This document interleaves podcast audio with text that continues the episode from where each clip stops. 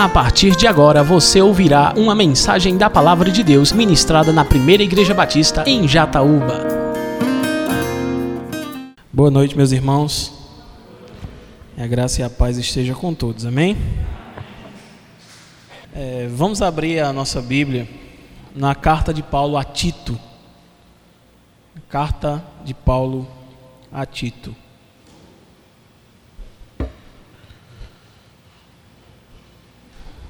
Tito, capítulo 2, a partir do verso 11, nós iremos ler. Tito, capítulo 2, a partir do verso 11, nos diz o seguinte: Porque a graça de Deus se manifestou salvadora a todos os homens. Ela nos ensina a renunciar à impiedade e às paixões mundanas e a viver de maneira sensata, justa e piedosa nesta era presente enquanto aguardamos a bendita esperança, a gloriosa manifestação de nosso grande Deus e Salvador Jesus Cristo. Ele se entregou por nós a fim de nos remir de toda a maldade e purificar para si mesmo um povo particularmente seu, dedicado à prática de boas obras. É isso que você deve ensinar, exortando-os e repreendendo-os com toda a autoridade. Ninguém o despreze. Nós vemos aqui o apóstolo Paulo escrevendo essa carta a Tito com tais indagações muito interessantes. Meus irmãos, como nós podemos observar no capítulo 2 do livro histórico de Atos, cumpre-se aquilo que o Senhor Jesus Cristo havia prometido aos seus discípulos: que o Espírito Santo viria e batizaria o seu povo e que eles seriam cheios do Espírito Santo, pois até então isso não havia acontecido. E no capítulo 2 de Atos, nós vemos o povo de Deus sendo cheio do Espírito Santo e manifestando a alegria de terem em si agora o Consolador. Pois, como nós sabemos, nessa época o Senhor Jesus Cristo já não mais estava com eles fisicamente. E ele havia prometido que enviaria o seu Consolador, o Espírito Santo, para consolar a sua igreja, o seu povo, até a consumação dos séculos. E meus irmãos, nós vemos nessa passagem que pessoas de diversas nações, judeus de diversas nações, estavam ali presentes e foram testemunhas desse acontecimento, do Espírito Santo descendo sobre o povo de Deus. E como nós, nós sabemos nesse texto, se você não nunca leu, tenha curiosidade de abrir a sua, sua Bíblia no livro histórico de Atos e leia todo, mas especialmente essa parte para que talvez você possa entender melhor aquilo que eu estou falando aqui. Em Atos 2 nós vemos que diversos judeus, que eram de diversas nações, presenciavam tal momento histórico. Por isso o livro de Atos é um livro histórico. Ele conta uma história que se refere à igreja primitiva, à igreja depois da morte e ressurreição de Cristo e sua ascensão aos céus. E esses judeus que ali estavam presentes observavam o povo de Deus cheio do Espírito Santo, proclamando as boas novas do Pai. E alguns dos que estavam ali, como diz o texto, se referiram a eles como pessoas que estavam embriagadas. O apóstolo Pedro, nesse momento, sai em defesa dos seus irmãos, inclusive dele mesmo, dizendo: Meus irmãos, ainda são nove horas da manhã, nós não estamos bêbados. Na verdade, o que vocês estão observando nesse momento é aquilo que antes foi dito pelo profeta Joel, que nos últimos dias seria derramado do Espírito de Deus sobre toda a carne. E daí para frente o apóstolo Pedro continua a pronunciar as Escrituras exatamente como Joel havia é, profetizado. E devido a tudo isso, as pessoas começaram a se questionar com relação a esse Jesus que havia prometido o derramamento do seu espírito sobre o povo e também a salvação.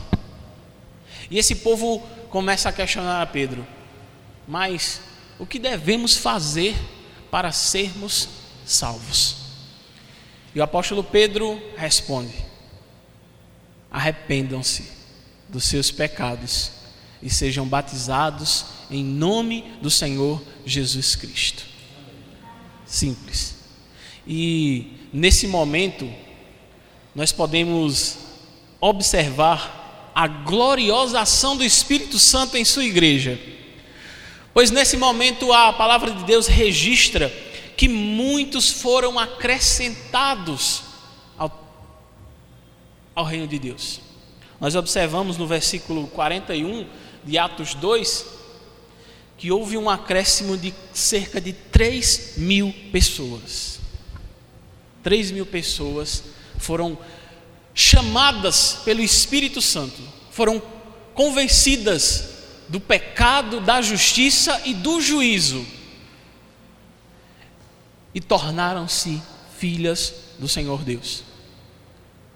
Com um simples ato, o Espírito Santo derramando de graça e convencendo, e as pessoas arrependendo-se dos seus pecados, e logo em seguida sendo batizadas em nome do Senhor Jesus Cristo.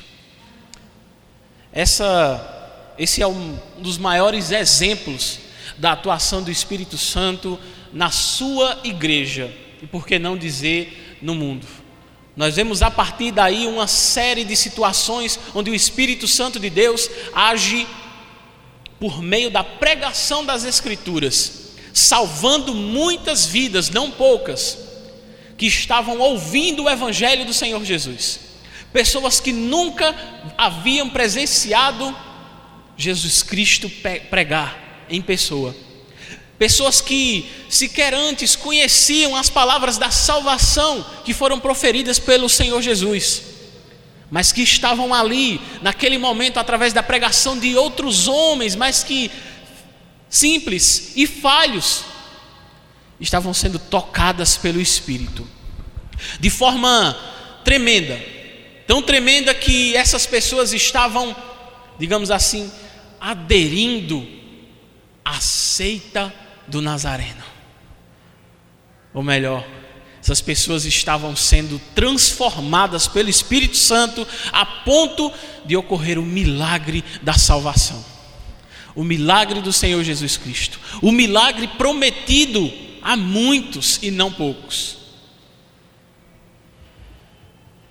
E nós vemos Paulo enviando essa pequena carta a Tito, com o objetivo de comunicar três verdades sobre a graça de Deus. Três verdades sobre a graça de Deus. Primeiramente, nós vemos o apóstolo Paulo comunicando a Tito que a graça de Deus se manifestou salvadora a todos os homens. Nesse momento é necessário esclarecer um equívoco muito propagado no meio do povo de Deus, no meio da igreja aqui na terra. Esse equívoco trata de que essa palavra usada por Paulo, todos, refere-se a toda uma humanidade que a partir desse momento foi atingida pela salvação em Cristo Jesus e todos estão salvos.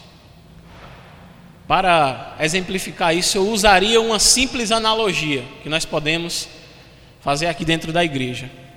Ao final dessa mensagem, eu direi aos irmãos: Irmãos, que o Senhor abençoe todos vocês, vão para as suas casas e que na próxima quarta-feira todos estejam aqui.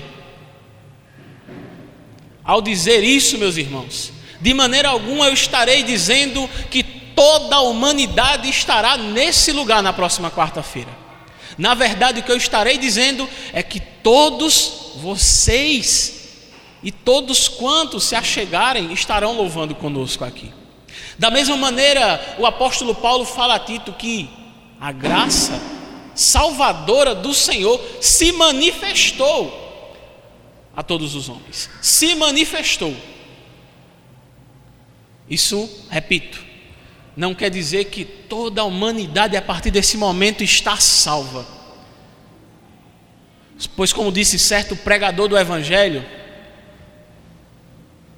se todos crerem, todos serão salvos. Se todos crerem, todos serão salvos. Como João escreveu, todos quantos creram, é necessário crer. E nós vemos claramente isso acontecer em Atos 2, quando cerca de 3 mil pessoas que ouviam o apóstolo Pedro, apóstolo Pedro pronunciando o Evangelho, comunicando a mensagem da cruz e da ressurreição, crendo em Jesus Cristo, crendo naquelas palavras maravilhosas que o Espírito Santo estava a comunicar através da vida do apóstolo Pedro. Eles creram e por isso foram acrescentados ao número daqueles que estarão diante do Cordeiro e do seu trono no último dia ou no dia do Senhor.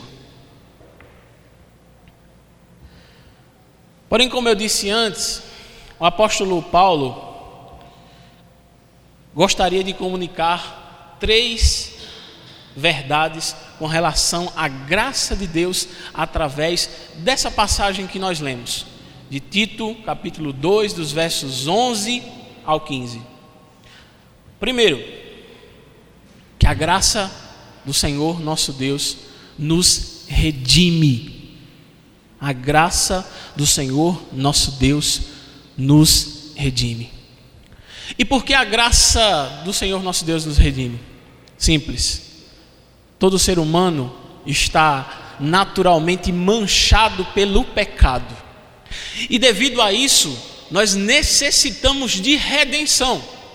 Não existe sequer uma pessoa em cima da terra e debaixo do céu capaz de redenção por si mesmo.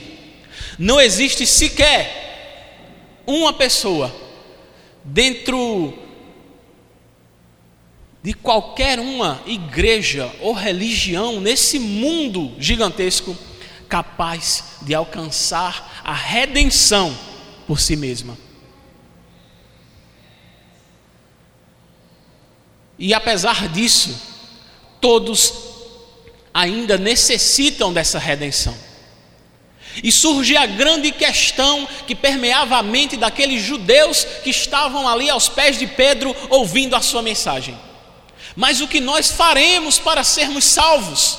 Afinal de contas, se nós não temos a capacidade de alcançar essa redenção, o que faremos? O que faremos? E o apóstolo Pedro, da maneira mais sábia que um homem de Deus poderia responder, disse: Arrependam-se, arrependam-se. Eis a mensagem do Evangelho: arrependam-se, e a graça é derramada sobre a vida de vocês. Devido ao fato de nenhum de nós podermos alcançar a salvação, foi necessário que o Senhor nosso Deus viesse em carne,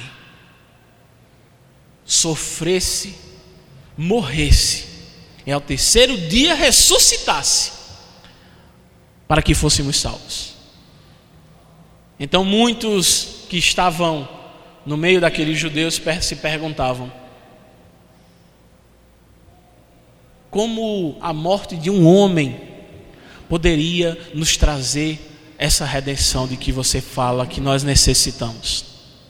Afinal de contas, Pedro estava falando para judeus de diversas nações, mas eram judeus. E como você bem sabe, e se você não souber, agora você vai saber, todo judeu era instruído nas leis do Senhor.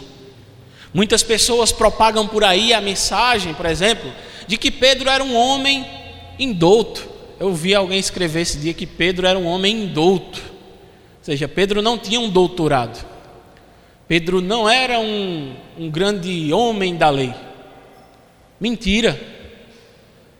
Todo judeu, todo judeu, independente de ser pobre ou rico, passava pela instrução da palavra de Deus. E o apóstolo Pedro foi um desses que não seguiu a carreira, ao contrário de Paulo. O apóstolo Paulo seguiu a carreira e continuou a estudar. Seria a mesma coisa de pessoas que estudam primeiro e segundo grau e não fazem uma faculdade. Esse aí era o apóstolo Pedro. Ele fez primeiro e segundo grau e não fez uma faculdade.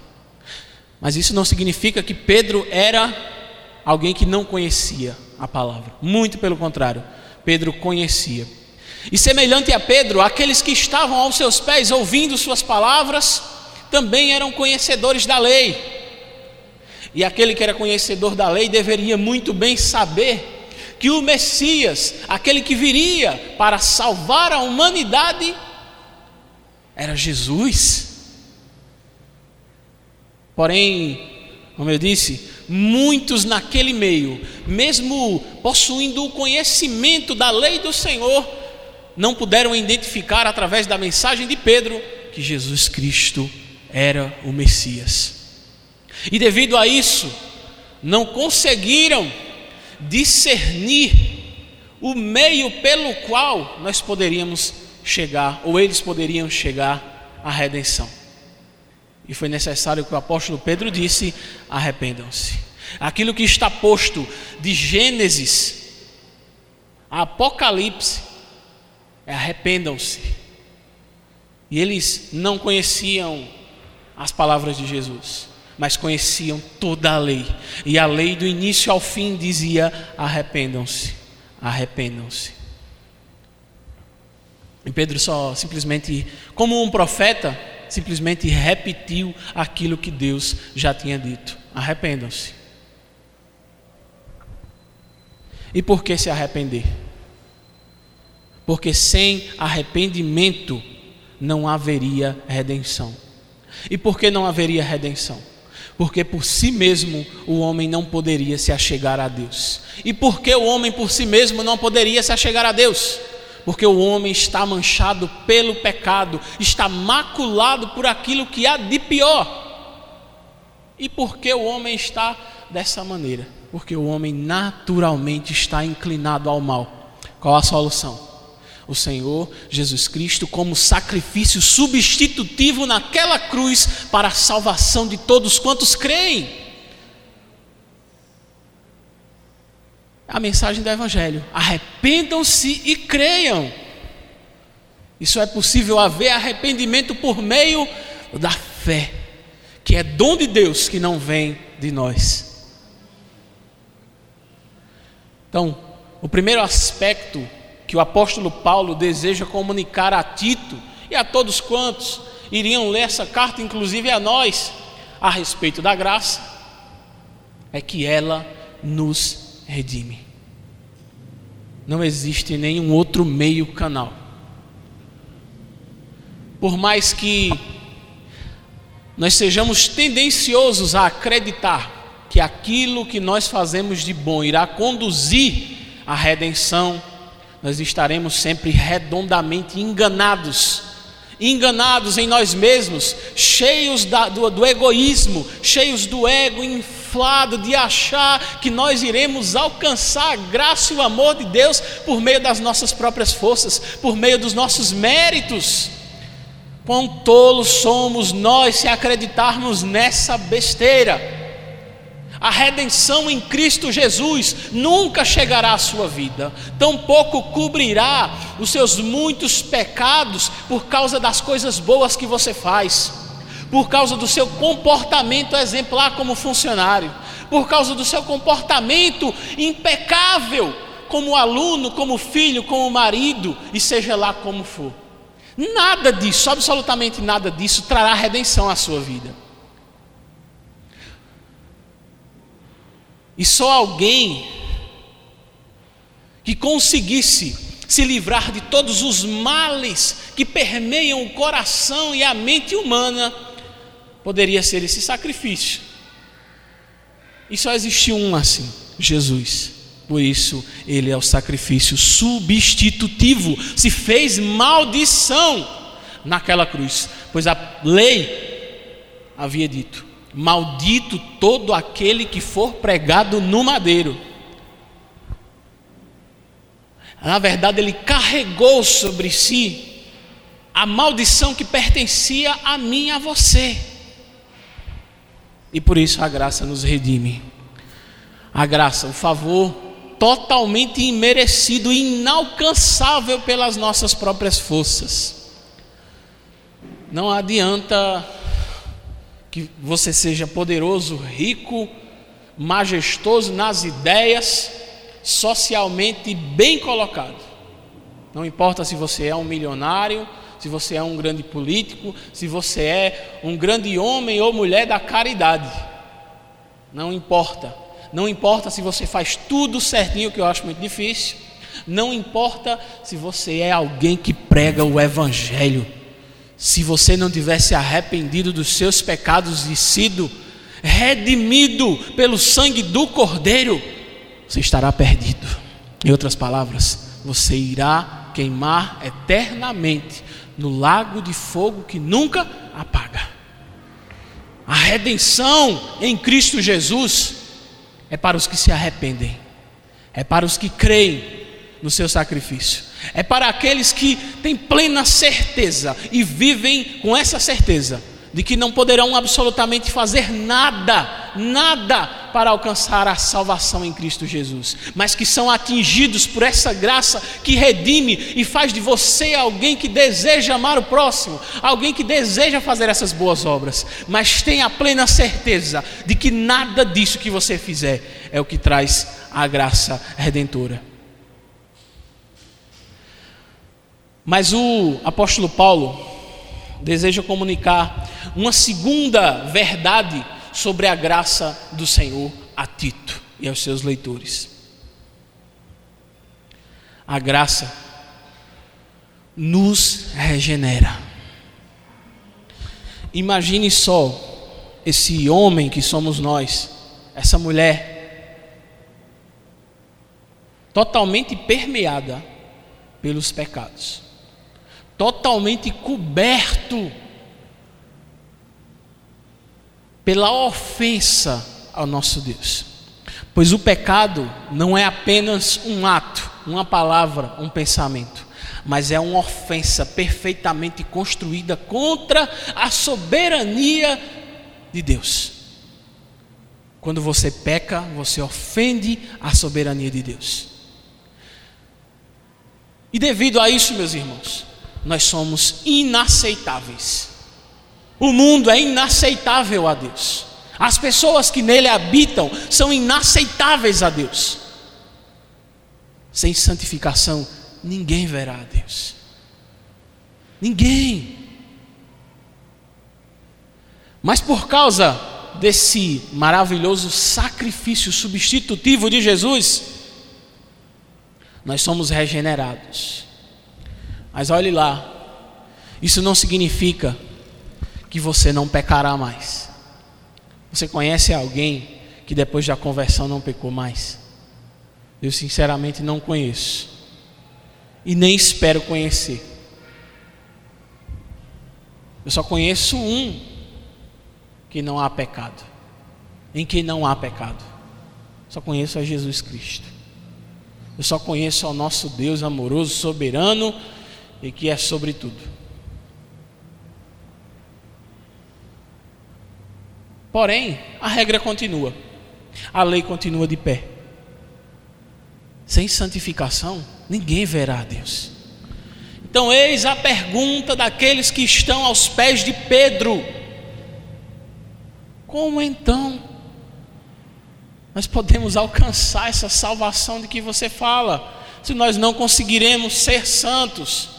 Se nós não conseguiremos atingir essa santificação, por mais que o legalismo estivesse completamente por cima da sociedade judaica, mesmo aqueles mais convencidos não ousariam abrir a boca para dizer que não tinham pecados. E sejamos sinceros, nós não podemos ter essa ousadia. Não existem homens e mulheres santos. Existem homens e mulheres declarados santos por causa do Senhor Jesus. Eis que Deus olhará para você e verá santidade na sua vida, não por causa do que você faz no seu dia a dia, porque se fosse por causa do que você faz no seu dia a dia, provavelmente ele lhe mataria instantaneamente. E o motivo pelo qual isso não acontece é simples. Quando Deus olha para você, ele vê Cristo. Quando Deus olha para você, é o que está descrito por Paulo. Não sou mais eu que vivo, mas Cristo vive em mim. Por isso, quando Deus olha para você, Ele olha para Cristo. É, não, não acredite no que Anderson Freire canta. Você não é espelho de nada. Se Deus fosse olhar para a sua vida com base na teologia de Anderson Freire, você estaria perdido. Você não é um espelho, não. Você não é a imagem do Senhor, não. Se você fosse a imagem do Senhor, você seria santo, você seria puro, você seria totalmente imaculado. O que você é é um pecador salvo pela graça. Isso sim, é um pecador salvo pela graça que a cada dia anda nessa graça em busca da santidade em busca de cada vez amar mais o Senhor, pecando menos. E quanto a isso, descanse. Você nunca conseguirá se livrar dos seus pecados, não nesta vida, pelo menos. Mas a regeneração, ela está posta por Paulo, como nós sempre lemos em Romanos 12 que não devemos nos, consolar, ou nos conformar com essa era, ou com esse século, ou com esse mundo. Não devemos nos conformar.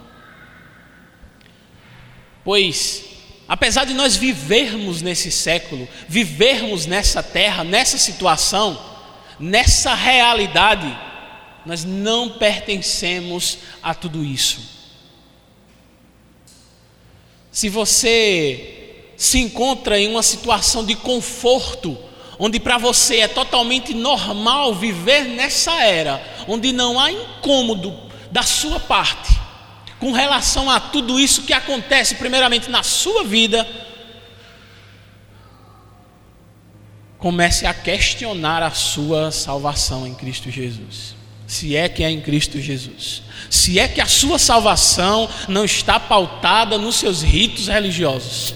Se é que a sua, aliás, pseudo-religiosos, se é que toda a sua espiritualidade não está pautada em homens, comece a se autoavaliar, a se examinar, para verificar se tudo aquilo que você, não, que você acredita não está arraigado nessa passagem, nesse século, nesse mundo. Porque verdadeiramente aqueles que estão arraigados em Cristo e têm o seu fundamento em Jesus, olharão para tudo isso e enxergarão que a misericórdia é o que está ali mantendo de pé até o dia do Senhor, e que você não pertence a esse mundo, você não pertence a esse século, você está de passagem por aqui, e é obrigação sua afirmar e reafirmar que você não pertence aqui. Como?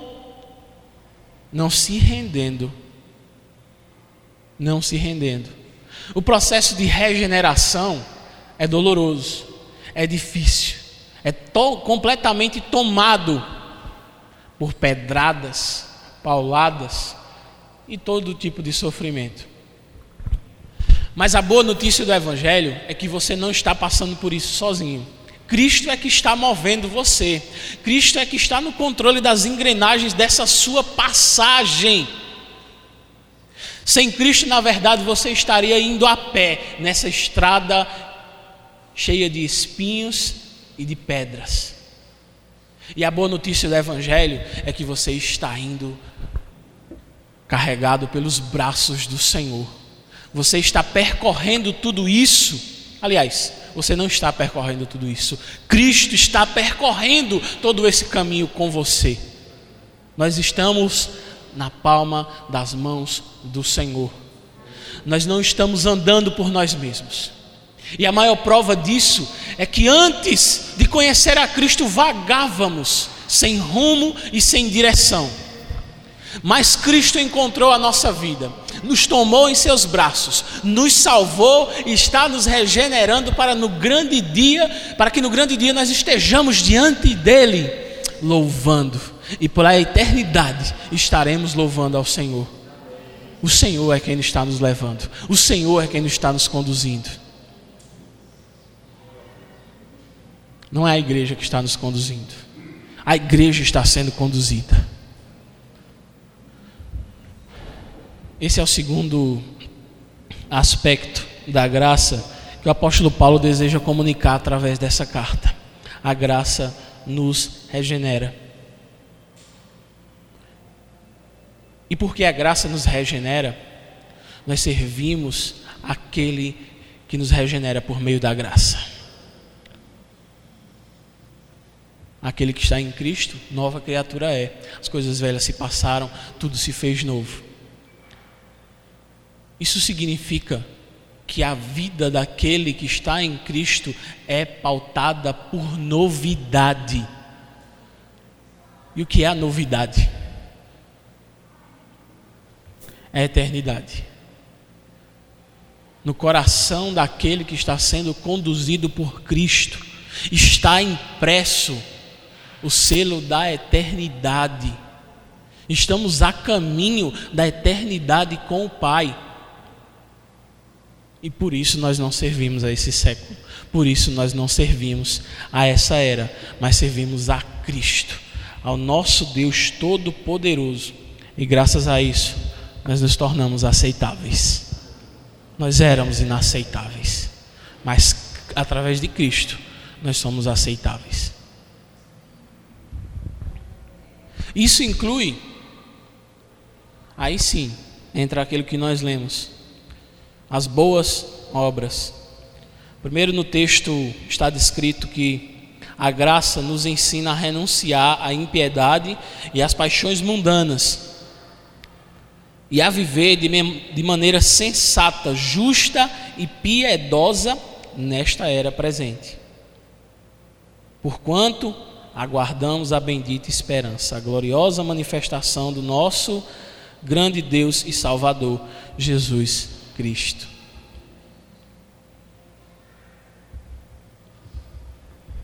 Meus irmãos, se essa mensagem que está posta no Evangelho através das palavras de Paulo não tocar em nosso coração, eu acho impossível que outra coisa toque.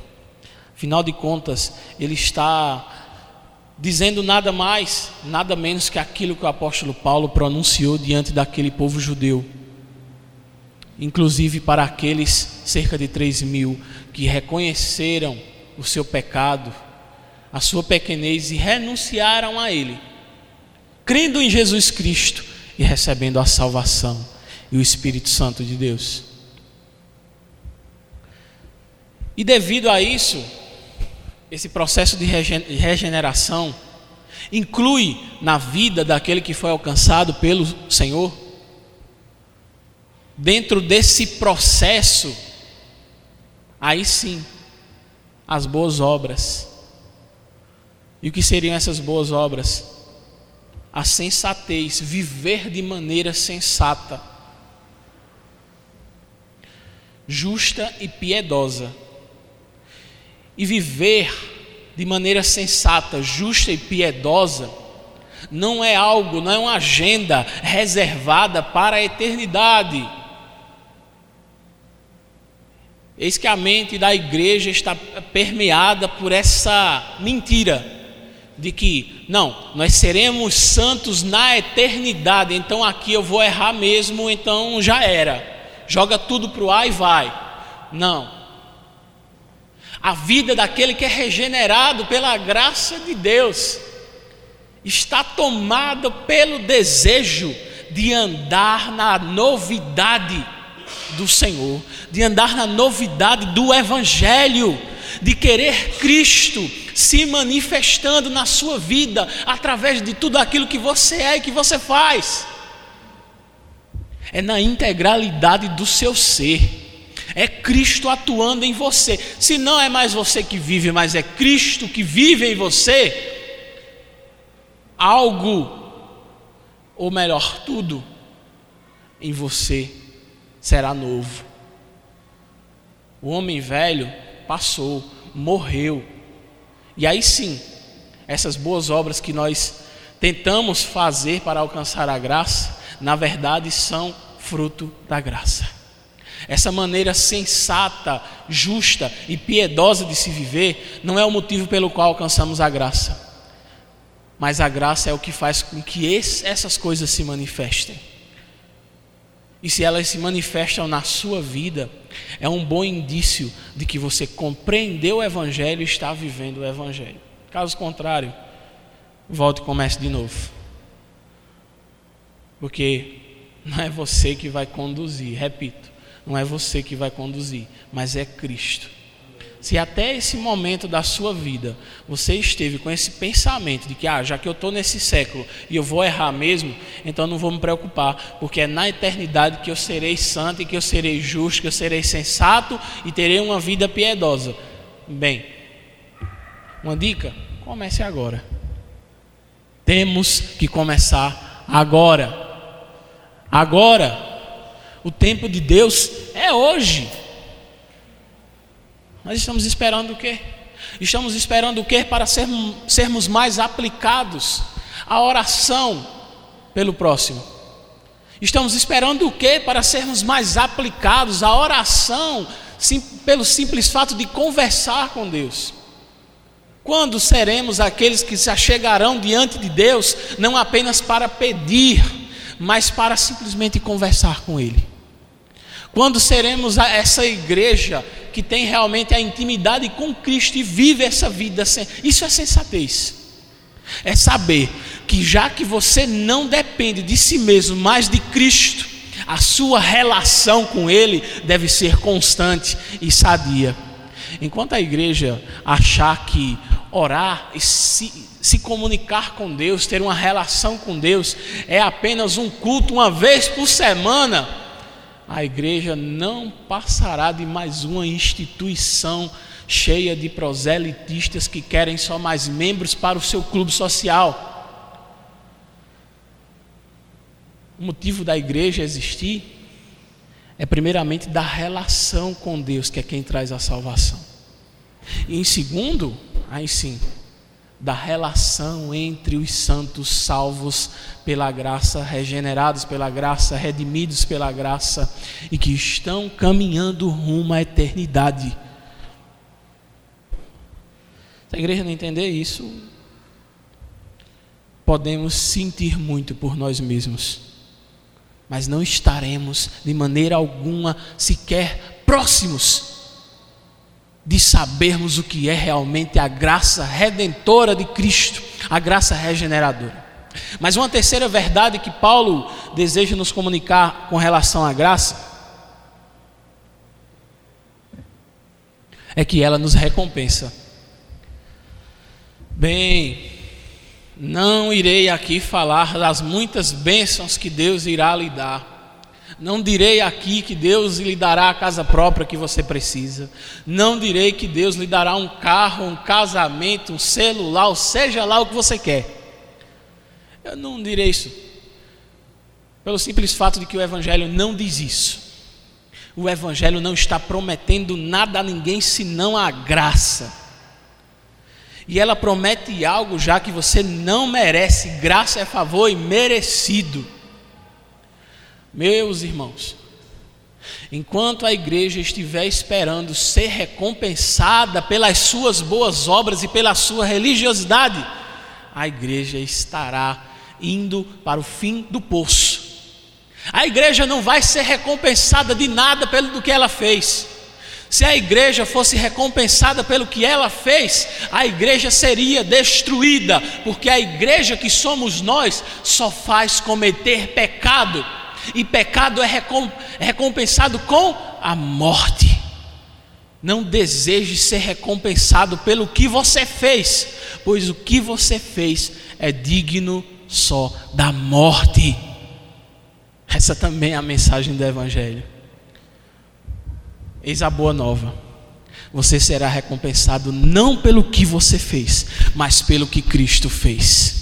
Pelo que Cristo fez na nossa vida, meus irmãos, é que nós somos felizes em saber que a eternidade nos aguarda. Nós não aguardamos a eternidade, a eternidade é que nos aguarda.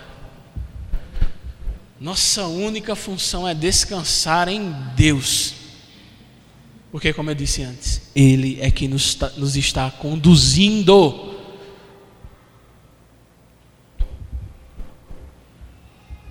Então, se tudo isso que eu já falei até agora não for motivo para exultar em Cristo Jesus, eis o terceiro, terceira verdade sobre a graça. Ela nos recompensa. A eternidade é nosso consolo. A eternidade é o nosso consolo para todo esse caminho cheio de pedras, espinhos, cheio de tempestades que tentam nos derrubar e fazer com que paremos pelo caminho. A eternidade é o nosso consolo. A eternidade é o nosso consolo. Amém? E graças a Deus por isso. Então, para concluirmos, uma aplicação prática para a sua vida é o seguinte: você chegará, ou você chega, ou nós chegamos aonde não poderíamos chegar. Nós alcançamos o que não poderíamos alcançar. E mesmo sem merecermos, somos recompensados tudo isso por causa da graça. A graça é a mensagem do Evangelho.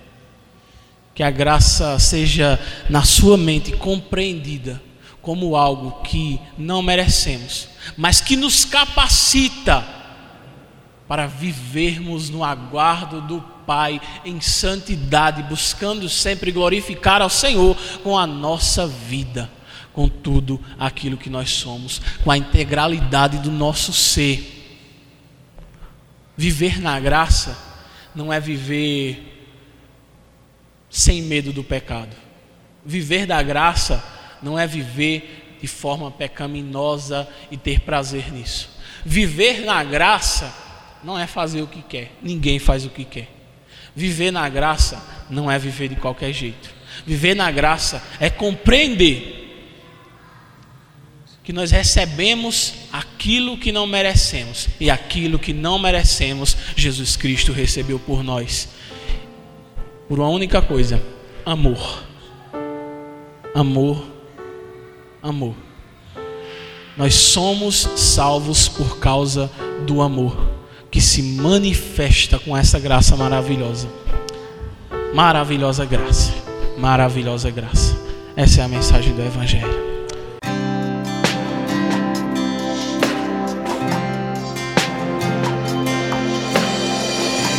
Você acabou de ouvir uma mensagem da Palavra de Deus ministrada na Primeira Igreja Batista em Jataúba. Para mais informações e para ouvir outras mensagens online, acesse facebook.com/barra Igreja Batista Jataúba. Curta e compartilhe.